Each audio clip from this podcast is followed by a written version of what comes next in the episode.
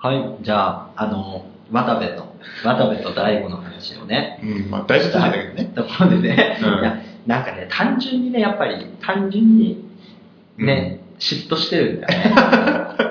あいつらのまあ成功に対して俺は。まあまあまあ、これもね、あの、人生においては失敗かもしれないけれども、あの、はいまだトータルで見たら俺らよりずっとね、成功してるからね。そうだよ。うんだからさ、未来の話をしようかなと思って、僕は。うん。未来、俺ね、あのね、毎回ね、やっぱね、自分の同級生とかさ、うん。やっぱ成功してるやつとかいるわけよ。うん。ムカつくんよね。やっぱさ、見返してやりたいのよ。うんだから俺はやっぱ未来に行きたい。よく言ってるよね。まあ、ね未来ね。だから、まあ、オリンピックがさ、うん延期になったじゃない？うん。2021年、できるかわかんないけど、うん。まあ、できなかったと仮定してさ、うんでもやっぱり次の東京オリンピックってさ、うんそしたら何年後だのってなったら2100年だと思うんだよね。2100年くらいに東京オリンピックができると思うの、僕は。2100年ね。2100年。80年後ね。そう。うんでもそしたらさ、いろいろ常識って変わってくると思うの。だってさ、うんここ数年でさ、例えばナイキのうんすごいシューズのせいで、うん。駅伝がもう新記録でまくりだと。まあ、そうね。やべえってなってるわけでしょ。じゃあうん2100年になった時の技術になったら、うん。今のその、俺らの常識とは思えないような競技が繰り広げられると思うんだよね。うん。だから2100年の東京オリンピックのうん。競技を僕ちょっと考えたいなと思ってまして、おいいよ。ちょっと2100年未来に行きたいんで、うん。まあ、とんでもない僕らはさ、オリンピックにわかじゃないですか。そうだねそもそもオリンピックにどんな競技があるかわかんないから、うん。それすらももう古い遺産は捨てよ オッケーオッう。僕でも唯一ムカつくのはね、うん東京オリンピックで新しいね、空手の型っていうね、あの、競技ができるんー。ですよ。そんなのあんの？うんフィギュアスケートと一緒で、うん。美しさを競うんですって。へー型の。へえ。だけど、それは東京オリンピックで、東京で空手やりたいって、うん強い要望を出したの。で、うん次のオリンピックでは、うんその競技なくなります。たった一回きりうん。空手の型の競技。だからあれだけは僕見ようと思ってるんです 一生に一度かもしれない。うんあその世界一。だって空手強えとかじゃないんですよ。空手の型綺麗ってさそれで選ばれるってさ、うんなんかちょっとさ、空手家としても悲しいと思うよね。いや、でも確かに、その演目として、あの、速さとか強さとかじゃなくて、美しさっていう基準がある時点でさ、うんあっても、まあ、いいのかなっていうのもあるよね。うん、いやでも俺はなんかね、悲しくなると思う。うん。ね、強くなるための空手にさ、うん。美しさっていうかさうん、強くなるための空手をしてたのに、目の前に相手がいないでカメラしかないってさ、うん俺悲しくなると思うんだよね。あそうだね。捨て頃に生きてるからね。ねでもうん2100年のうん。オリンピックはそういう寂しいのとかは全部なし。うん。ねそうだね。未来の話だかまらね。ず僕が提案したいのはですね、うん。あの、よくさ、走り幅跳びとかってさ、うん。飛ぶ距離をうん。競うじゃない、うん。で僕、もう飛ぶのってさ、うん。2100年くらいだったら距離っていう概念じゃないと思うんだよね。お 時だと思うんだよね。だからどれだけ時を、なんていうの、タイムリープできるかみたいな。とりあえず、2100年で。2100年で。だからよくさ、あるじゃうんん、都市伝説とかうん陰謀論とかでさ、そのタイムトラベラーとか、うん江戸時代にその UFO がうん。いたんじゃないかみたういなのがあるじゃん。うん。それって2100年のオリンピック競技の選手だと思う。なるほど。時を飛んで戻ってくる過程でうん見られちゃったと。見られちゃって、なんか、あっちゃーだけど記録伸びた、記録伸びたねってああ、はいう人たち。い。競技名は？競技名、やっぱリープ。かっこいいよね、リープっていう競技で、うんなんか装置があって、うん。その装置が、うん。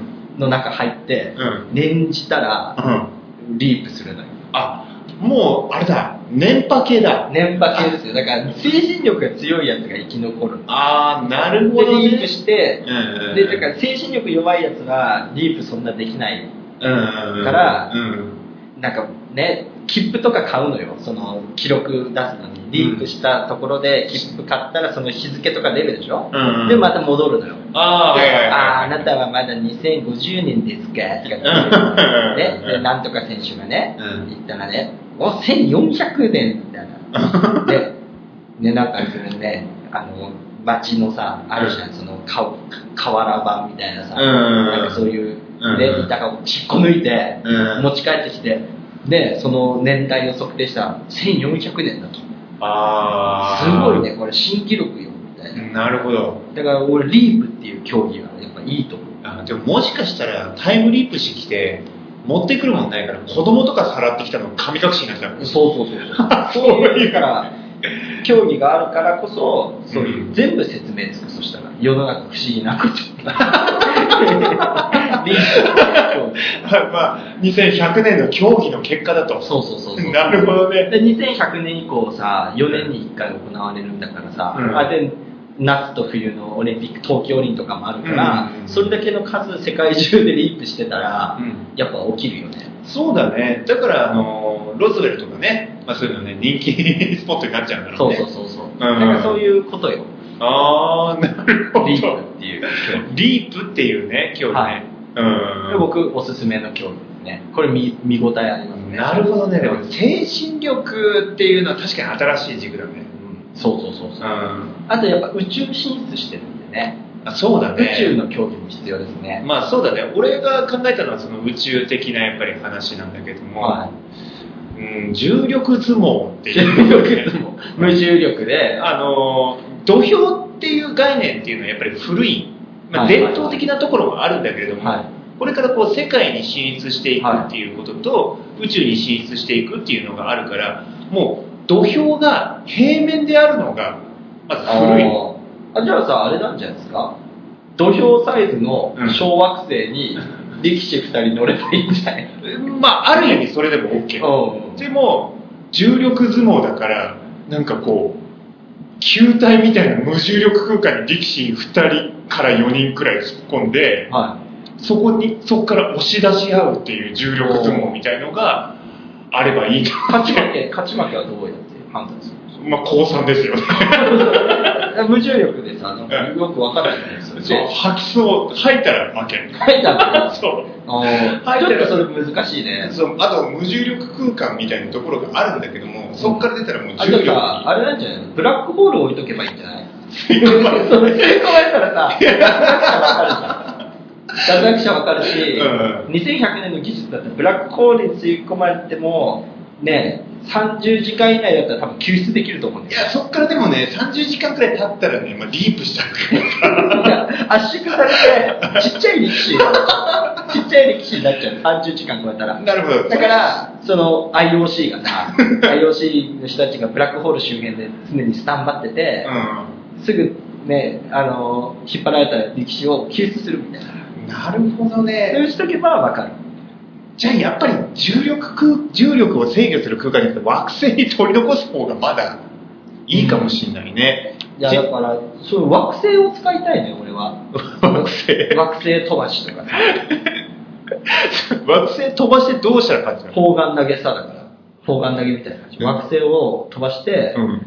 より飛ばした方が勝ちだ。距離わかるの南高年って。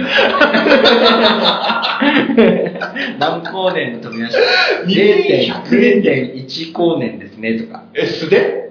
もちもちもち。えだって無重力だから、重さないから。うんうん重さないから、その惑星うんちょって思って、えいや 惑星ってさ、あれだよね確か惑星一つ一つになんか引力みたいなのあるけど。いや、あるある。でもそれはちっちゃい惑星選ぶから。あ、なるほどね。その目標、目標があって、なんかそこら辺ちっちゃい、えどんくらいのサイズの惑星なのいや、まあ、あれだよね。全周で2キロか。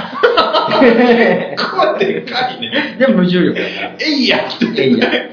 やるんですよ。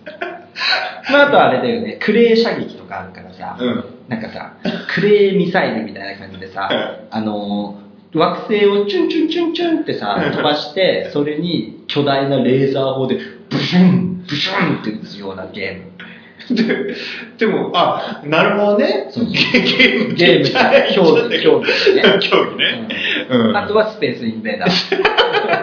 あえてね、そこはやっぱ、ね、もう原あえて原原点にに立ち返って我々の今のテクノロジーや、その生活はスペースインベーダーから始まりましたと。うん。いうことで、スペースインベーダー。敵はリアル宇宙人。と捕まえてくるの？と捕まえてきて、あのうん横並びで、うんドゥッ、ドゥッ、ドゥッ、ドゥッって歩かせる。言わせんの？宇宙人に。いや美人。2100年のさうん、すごいスピーカーがさ、宇宙規模で音楽鳴らしますよ。ドゥそうそうそうそう。で、たまに UFO、ビュービュービュービュービュービュービューって来る。で、あの、撃つ方は、キューキューそうそうそうそう。で、変な砂の、砂のガードみたいなやつ置いといて。だんだん崩れていく。そうそうそう。宇宙、あ、そうだ、なんか人権運動とかが出てきそうだね。じゃあ大丈夫大丈夫。宇宙人も全部遺伝子組み換えで生まれたクローンだから。宇宙人まず、まず一人捕まえてくる。まあ、宇宙人の交流はすごいのよ。うん。すごいできてて、うんで宇宙人って、あれなんだよね、地球人とやっぱ、物の考え方ってうん違うから、うん我々はいくらでも増殖できるし、命の価値なんてないですと。うんだから、地球人の皆さんと交流を深めて、その命の価値っていうものや、ね、個体一人一人の自我っていうものを学んでいきたいと。うんで、言われて、あ、そうなんだ。じゃあ教えてあげるから、とりあえず、使い捨てのあなたたちの個体をね、4000体くださいとか、そういう交渉してる。うん、なるほど。でもそれって五輪で2日宇宙、あの、スペースインベーダーズスペースインベーダー用の宇宙人。なるほどね。で、それを見て宇宙人たちが、あ、こうやって人権って生まれるんですね。やってる。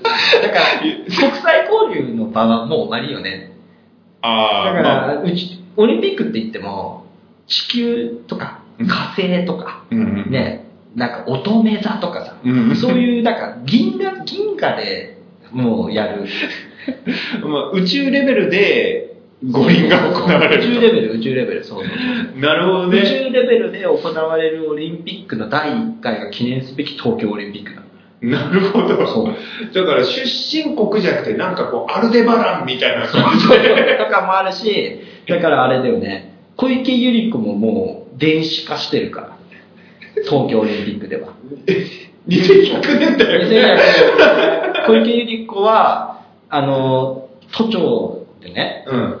都知事でね、うんうんうんあれをもう、なんか私は都民ファーストだから、なんかその都民ファーストの意思を永遠に受け継いでほしいって言って、うん世界で初めての、なんか命を AI っていうか電子の海にうん。保存する女になる。で、それを、うんなんかその、これを神話に用いて、うんイブプロジェクトと名付けましょうとかって言って、うん自称イブっていう名前の小池百合子が生まれる。なるほど。でもそれ結構直近でやらないといけないよね。いや、まあ大丈夫、大丈夫。クラウドサービスね。クラウドサービスに保存してた、ゆり子っていう魂が。だから、ユリコって書いたあの、なんかカプセルみたいに脳みそを見てるでしょ。そうそう、見てて、で、都民ファーストの意思を世界に発信し続ける。世界？世界に。富。都民ファーストの意思をで、それを受け継いだ発展途上国の人たちが、あこういう考えがあるんだと。うんで我々もそのね、うん都民ファーストの気持ちで、例えば何、カンボジアファーストみたいな感じの考えを持って、地球全体がユリコのおかげで一つにまとまり、地球っていう、その地球人っていう考えがうん、また一つ上のステップに行くと。なるほど。地球ファーストみたいになるそうそう。そう。なって、初めて宇宙人と交流できたのが2045年。うんで、そこから宇宙人と交流してって、じゃあ宇宙人と地球人で、地球にはこういうオリンピックっていう文化があるんですと。うんで、これはなんかこう、いろんな競技うん。をもとにう、んその、まあ、要は交流を深めて、うん誰がどれくらい優れてるかっていうのをね、確かめるものなんですよって、要は要はお遊びですよってうん言ったら、宇宙人たちが、いいね、それって、やりたいなって、ね、言ったら、あ、じゃあ、ぜひ、東京で、ね、第なるほど1回宇宙オリンピックを開催しましょうと。なるほど。いうことで、なるほどね。2100年うん。初のうん。宇宙規模のオリンピック。じゃあ確かに、リープしたのは、地球人だけじゃないはずだよね。だ から宇宙人もういるんだよ。なるほどね。そこでうまくしたわけだね。だから、あれよね、その、やりすぎ都市伝説とかで、うん宇宙人いるって言ってるやつ、全部嘘。いや、いるにはいるんだけど、なんかね、違うんだよね。侵略しに来たんじゃないそうそうそうそう。記録狙いに来た。記録ぐらい。そ うそうそうそうそうそう。で、やっぱり都民ファーストの意思をね、リアルタイムで見に来てる。うん。なるほど。そうそうそう。よりこたまにやりすぎて江戸ファーストみたいな。そういう、ね、やっぱ競技の理念のもとにやってるから、うんスペースインベーダーはやっぱ必要だし、うんあとはあれだね、その、マッスルサッカー。なんかちょっと待って。いや、マッスルサッカーを勘違いしてない？教えてくれよ。あなたのサッカーってさ、うん。生身でさ、ボール蹴るだけだと思ったでしょ？生身？まあそうね。うんパワードスーツですよ。パ全世界、全宇宙のそれぞれの惑星とか銀河系が持ってる、うん。その技術をう、ん。ね、フルで集めたパワードスーツをうん。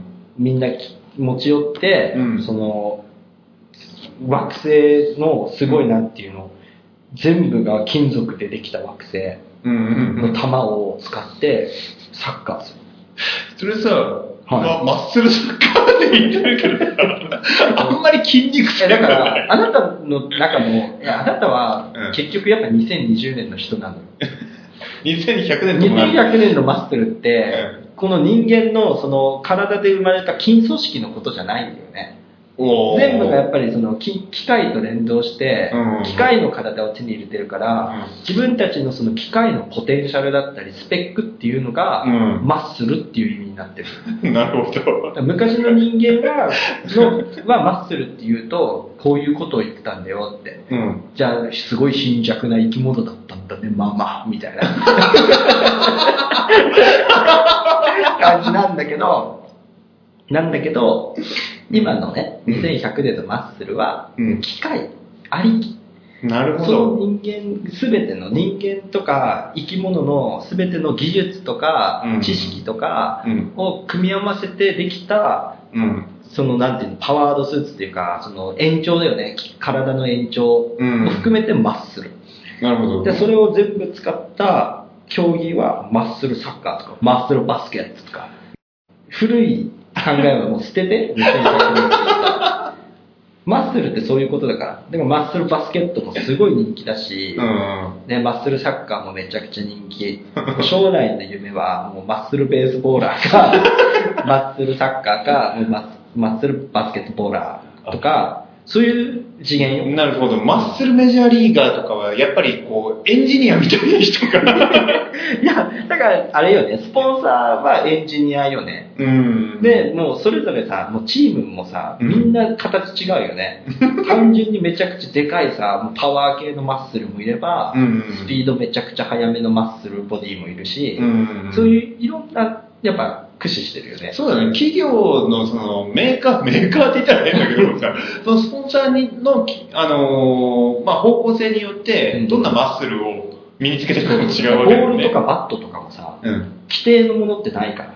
レギュレーションがない。そう、レギュレーションが それぞれのチームで、うん。今回の試合はこれを使いますってうん示して、うんじゃあ私たちはバットこれを使いますみたいな。ああ、なるほどね。そうそうそうそうう。ん。この、このプラズマボールを使うぜとか。だからそれもさ、あれよね。だから野球のスタジアムの規模も全然違うのよ。ね。うんホームランっていう規模がもうさ、全然違う。もう地球から月くらいまである。そフィールドがでもそこまで飛ぶんだよね。飛ぶ飛ぶ、もち飛ぶよ、もち飛ぶ、もち飛ぶ。規模が違うんだよ。だって、あなた地球で、どころかやっぱさ、ね、日本、北海道とかそういうレベルで見てるもん。そう。これやっぱ銀河系で見てる。銀河系で見ないとやっぱ地球からさ、月までってもうね、ね、一瞬よ。ご近所だからね、ね。マッスルスーツ着てるんであれば、うんそうだね、4秒。外野なんだね。4秒くらいでいけるさ、その、スラスターつければね。なるほうんど。でも、スラスターはね、どうなんだろうね。やっぱつ、つけると、ちょっとね、あの、細かい制御効かないから、結構使わないっていうところが多いね、今は。今、2100年現在は。2100年現在うんうんうんスラスターじゃなくて、うん。なんだ、どうやって飛んでた？え、だから、バネよね。た だのバネで走ってる。うん。なあの、まあと、油圧、油圧とか。ジャッキみたいな。で、やっぱ筋力を支える、油圧で支えて、うん自分のその元の骨格とかに連動した補助サポート、サポート機能でうん走るから、うん。まだそのレベルさ。なるほど。今後スラスターの制御がちゃんと細かいとこまで行くんだったら、うんうんまあ今後ね、使われる。まあ、さらにあの、うんホームランまでの距離も拡張されるしね。うん。そういうこと。ホームランまでの距離はね、月までっていうのはなんとなくイメージできるんですよ。はいイメージできないけどね。はいはい じゃあ、ピッチャーっているわけじゃん。はい。ピッチャー何投げるいや、だからそれぞれの提出した球だって。なるほど。球場のものだって。あ必殺、必殺技みたいなのをこう、球を投げる。あそうエネなんかエネルギーとか、なんかそういうマナとかそういうのを使える 技術をある惑星とか銀河系はそういうのを使うところもあるよね。距離どんくらいだ距離？うん。距離も割と、だから地球規模で行った方が分かりやすいでしょ？だから大体大気圏ユーラシア大陸の端から端まで 投げて、投げて、その、それを打って、うん。月まで飛んだら、ホームラン。ホームラン。すごいね、スケルがだかね。ら、あれよ、あれ、だから僕たちの場合はさ、じゃあ野球見に行こうって言ったらさ、なんとか駅まで行って乗り継いで、うんなんとかスタジアム行くとかそういう考えでしょ、うん。軌道エレベーターに乗って、その後、ね、シャトルシャトルに乗って、シャトルバスじゃないうんシャトルシャトル。シシャトルシャトルに乗って、ね、スタジアム専用の惑星がある。スタジアム惑星1。ここは、バッターボックス近いですと。うん。ね、惑星には、まあ、ピッチャーとかね、外野近いですとか、うんそういうような感じで、うん。もう、なんていうの、小惑星のデブリみたいなところがもう全部野球場みたいな 感じなんだよ。なるほど。あ、じゃあ、投げて打球は飛んだけれども、デブリに当たって失速みたそうそうそう。いな。まあでもそれは失速した側が悪い。デブリを壊すくらいの、ね、打球返せない。もう貫通してぶち砕けた。そうそうそうそうそうそう。なるほど。しないとダメだったよ。すごいね。なんか、マッスルベースボールってやばいね。なんかすごいバンプレストな感じするんだけどさ。ねでも見たいし、やりたいでしょ。やりたいっていうか、それはもう、あのね、鉄より硬い、ななんかすごいいい金属の、まず骨格を身にまとわないといけないだから鉄っていう考えがもう古いのよえね。金金属ではないかもしれない。そう、金属とかじゃないと思うよ。まマナとかそういうなんかマナーとかも、なんかメタトロンとかそういうレベルのものよ。原子レベルで構築された何そうかそうそう。無限のエネルギーを占めてるやつよ。なんか太陽の力を手に入れたとかそういう話でしょそういうこと。すごいな。だから太陽も観光スポットよ。2100年は。近いって。太陽は、太陽の近くに、なん、温泉に行くみたいな感覚。乾杯浴？に。そうそうそうそう。なんかもうね、なるほどねコ。ロナを感じるみたいな。すごいプロミネンスだ。そうそうそうそうそう。そういう次元なのよ。技術的には。っていうふうに考えると、やっぱり2100年のオリンピックのリープ出るわ。リープ出るでしょ？出るわ。出るし、まあ他にもね、いろんな競技ありますよ。F1 とか。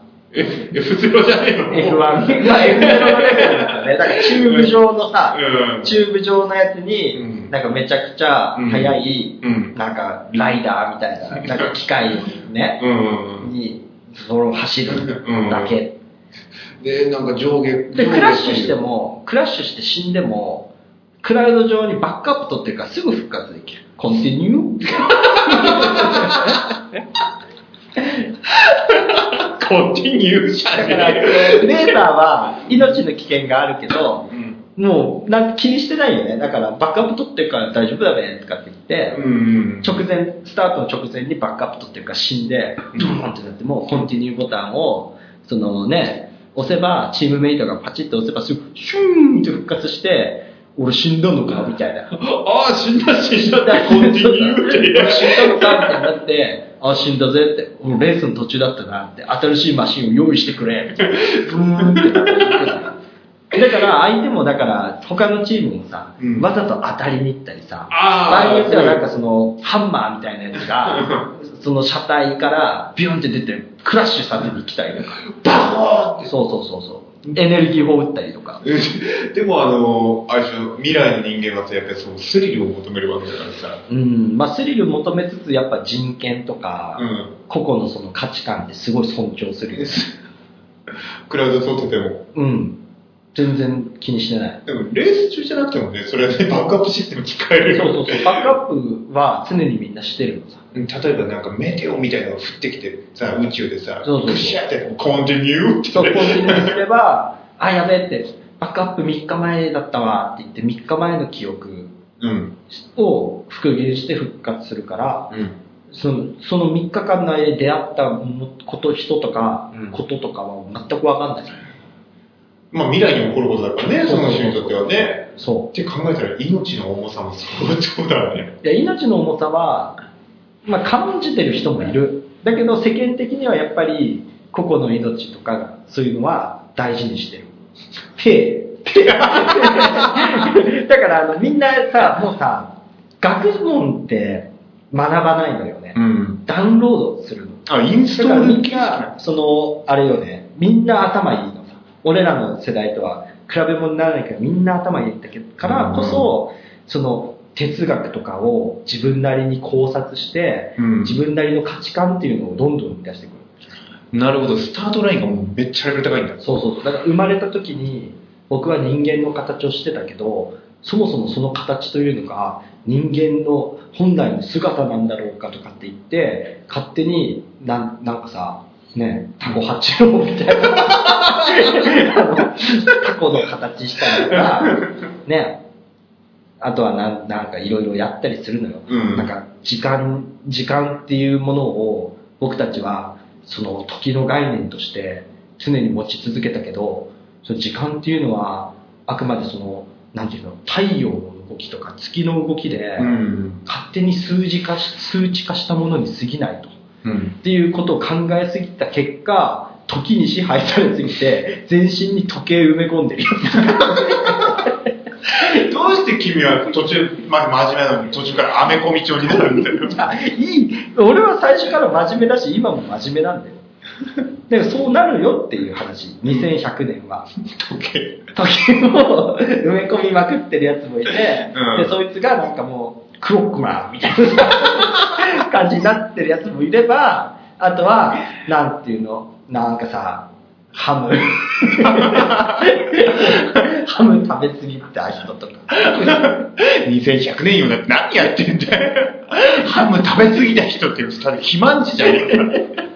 いや、なんか、ハムを食べ過ぎたせいで、なんか、ハムを好きすぎて、常に、なんていうの、体に、なんか、燻製器みたいなのが入ってて、なんていうの、自分自身がなん、なんだろうな、ハム工場っていうか、屠殺場とさ、うん。ハムとかが全部、作るまでの過程うん。が、オールインワンになったファクトリーに一体化した人間みたいな。ファクトリー以外。その他の人間がね、うん。自由になってそのインターネットの技術を使った、うん。そのワープシステムで、うんその意識体だけを全宇宙で旅できる、うん旅できてそうやっていろんな自由とか、うん移動手段を手に入れてるけど、うん俺はそんなの興味ないと。俺は興味あるのはハムだけだと。だから俺は移動は捨てたと。移動は捨てて、俺のその持ってる容量とかスペックの全てをこのファクトリーの運営にかけてるから、俺はこのなんハムを作ってハムを食うっていう自分だけの永遠のループができれば幸せなんだって言って、うんファクトリー外になってる、ね、ファクトリー外ハムっていうバージョンのやつもいれば、なんか、ファクトリー外サーモンっていう やつとか、ファクトリー外の中でもいろんな人がいるのよ。あ、スモーカーズ。そうそうそうそう。いろんな人がいる。そのサーモン好きすぎるやつとか、シーチキン好きすぎるやつとか、なんだろうね、あとね、卵料理好きだから鶏永遠に作り続けるやつとかもいるうん。っていう世の中が2100年。だからもうみんながみんな自分の好きなことを極めていい時代なんです。まあ、でセルフでのも地地産地消ができるような状態。そうそう。で、そのための知識とかも全部ダウンロードできるん。それをやるための。そんな中で宇宙人との交流があって、オリンピックやるってなったら、そりゃ壮絶よ。そうだ壮ね。絶なんそうだね。ファクトリーガイがいる。だから、もうそういう、なんか古い次元で考えないでほしいね。そのオリンピックっていうものを。そうだね。もう、あの、既成概念にとらわれすぎだからね。そうそうそうそう。だから、なんかね、やっぱ、その点で言うと、2100年はね、俺はちょっとね、遠慮したいな。俺は向いてないと思う。その、いろんなことができたり、いろんな体になれたとしても、なんか僕は今の僕がいいな。本当に？本当に。いや、めっちゃ喜びそうだけどね、布施君ね。だって俺、ファクトリー以外、ファクトリー以外見たら笑っちゃいそうだし、絶対笑うでしょ。クロックマン見たら笑っちゃう。